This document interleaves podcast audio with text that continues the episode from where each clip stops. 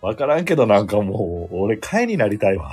だって今日三島由紀夫から始まってさ、 大日本、大日本レディオを経由してさ、今永久戦犯の話やろいや、ほなに急先般かわからへんけども。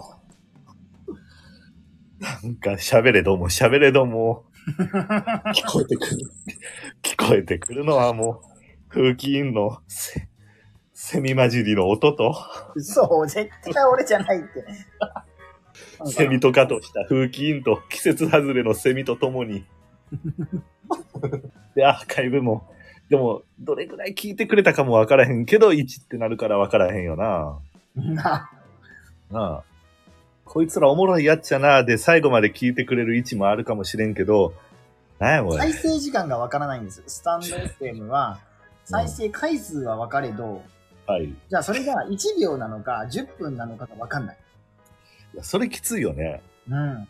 いやたそれ、ただ、えっ、と、フォロワーを1000人超えて、あの、いわゆる収益化っていうのが通れば、あの、教えてくれるらしいよ。え、それ例えば、えもうフォロワーが1000になった瞬間、うんやらしい話でお金が発生するん。えっ、と、だ、第一関門やな、それが。